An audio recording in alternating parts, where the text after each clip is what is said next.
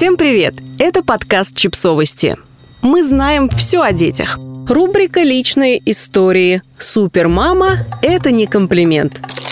Вам когда-нибудь говорили, что вы супермама? что тверды, как скала, что вашей выносливости можно позавидовать, и что непонятно, как вы вообще справляетесь. Любой другой на вашем месте уже бы давно протянул ноги или впал в депрессию.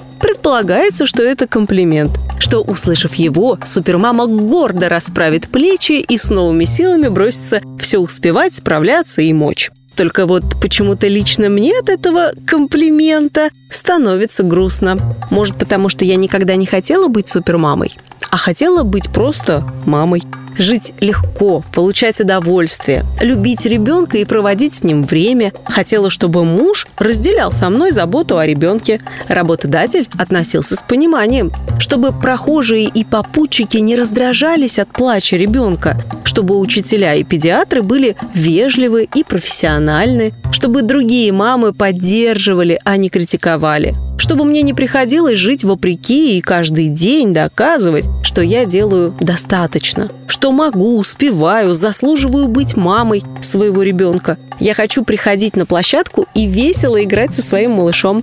И чтобы другие мамы делали тоже или не делали, лишь бы не вести напряженные дискуссии о том, надо ли отдавать ребенка в садик. Не соревноваться, чей ребенок раньше заговорил, начал читать, выучил английский. Я хочу, чтобы по вечерам мы с семьей вместе готовили ужин и вместе ели, обсуждая новости дня. По очереди читали сказки перед сном. Я не хочу отчитываться о том, сколько я успела сегодня сделать. Пытаться заслужить право на свою медаль супермамы, одновременно чувствуя, что мужу это на самом деле не очень интересно. Я не хочу в одиночку нести груз воспитания детей и одна получать все шишки, когда что-то идет не так.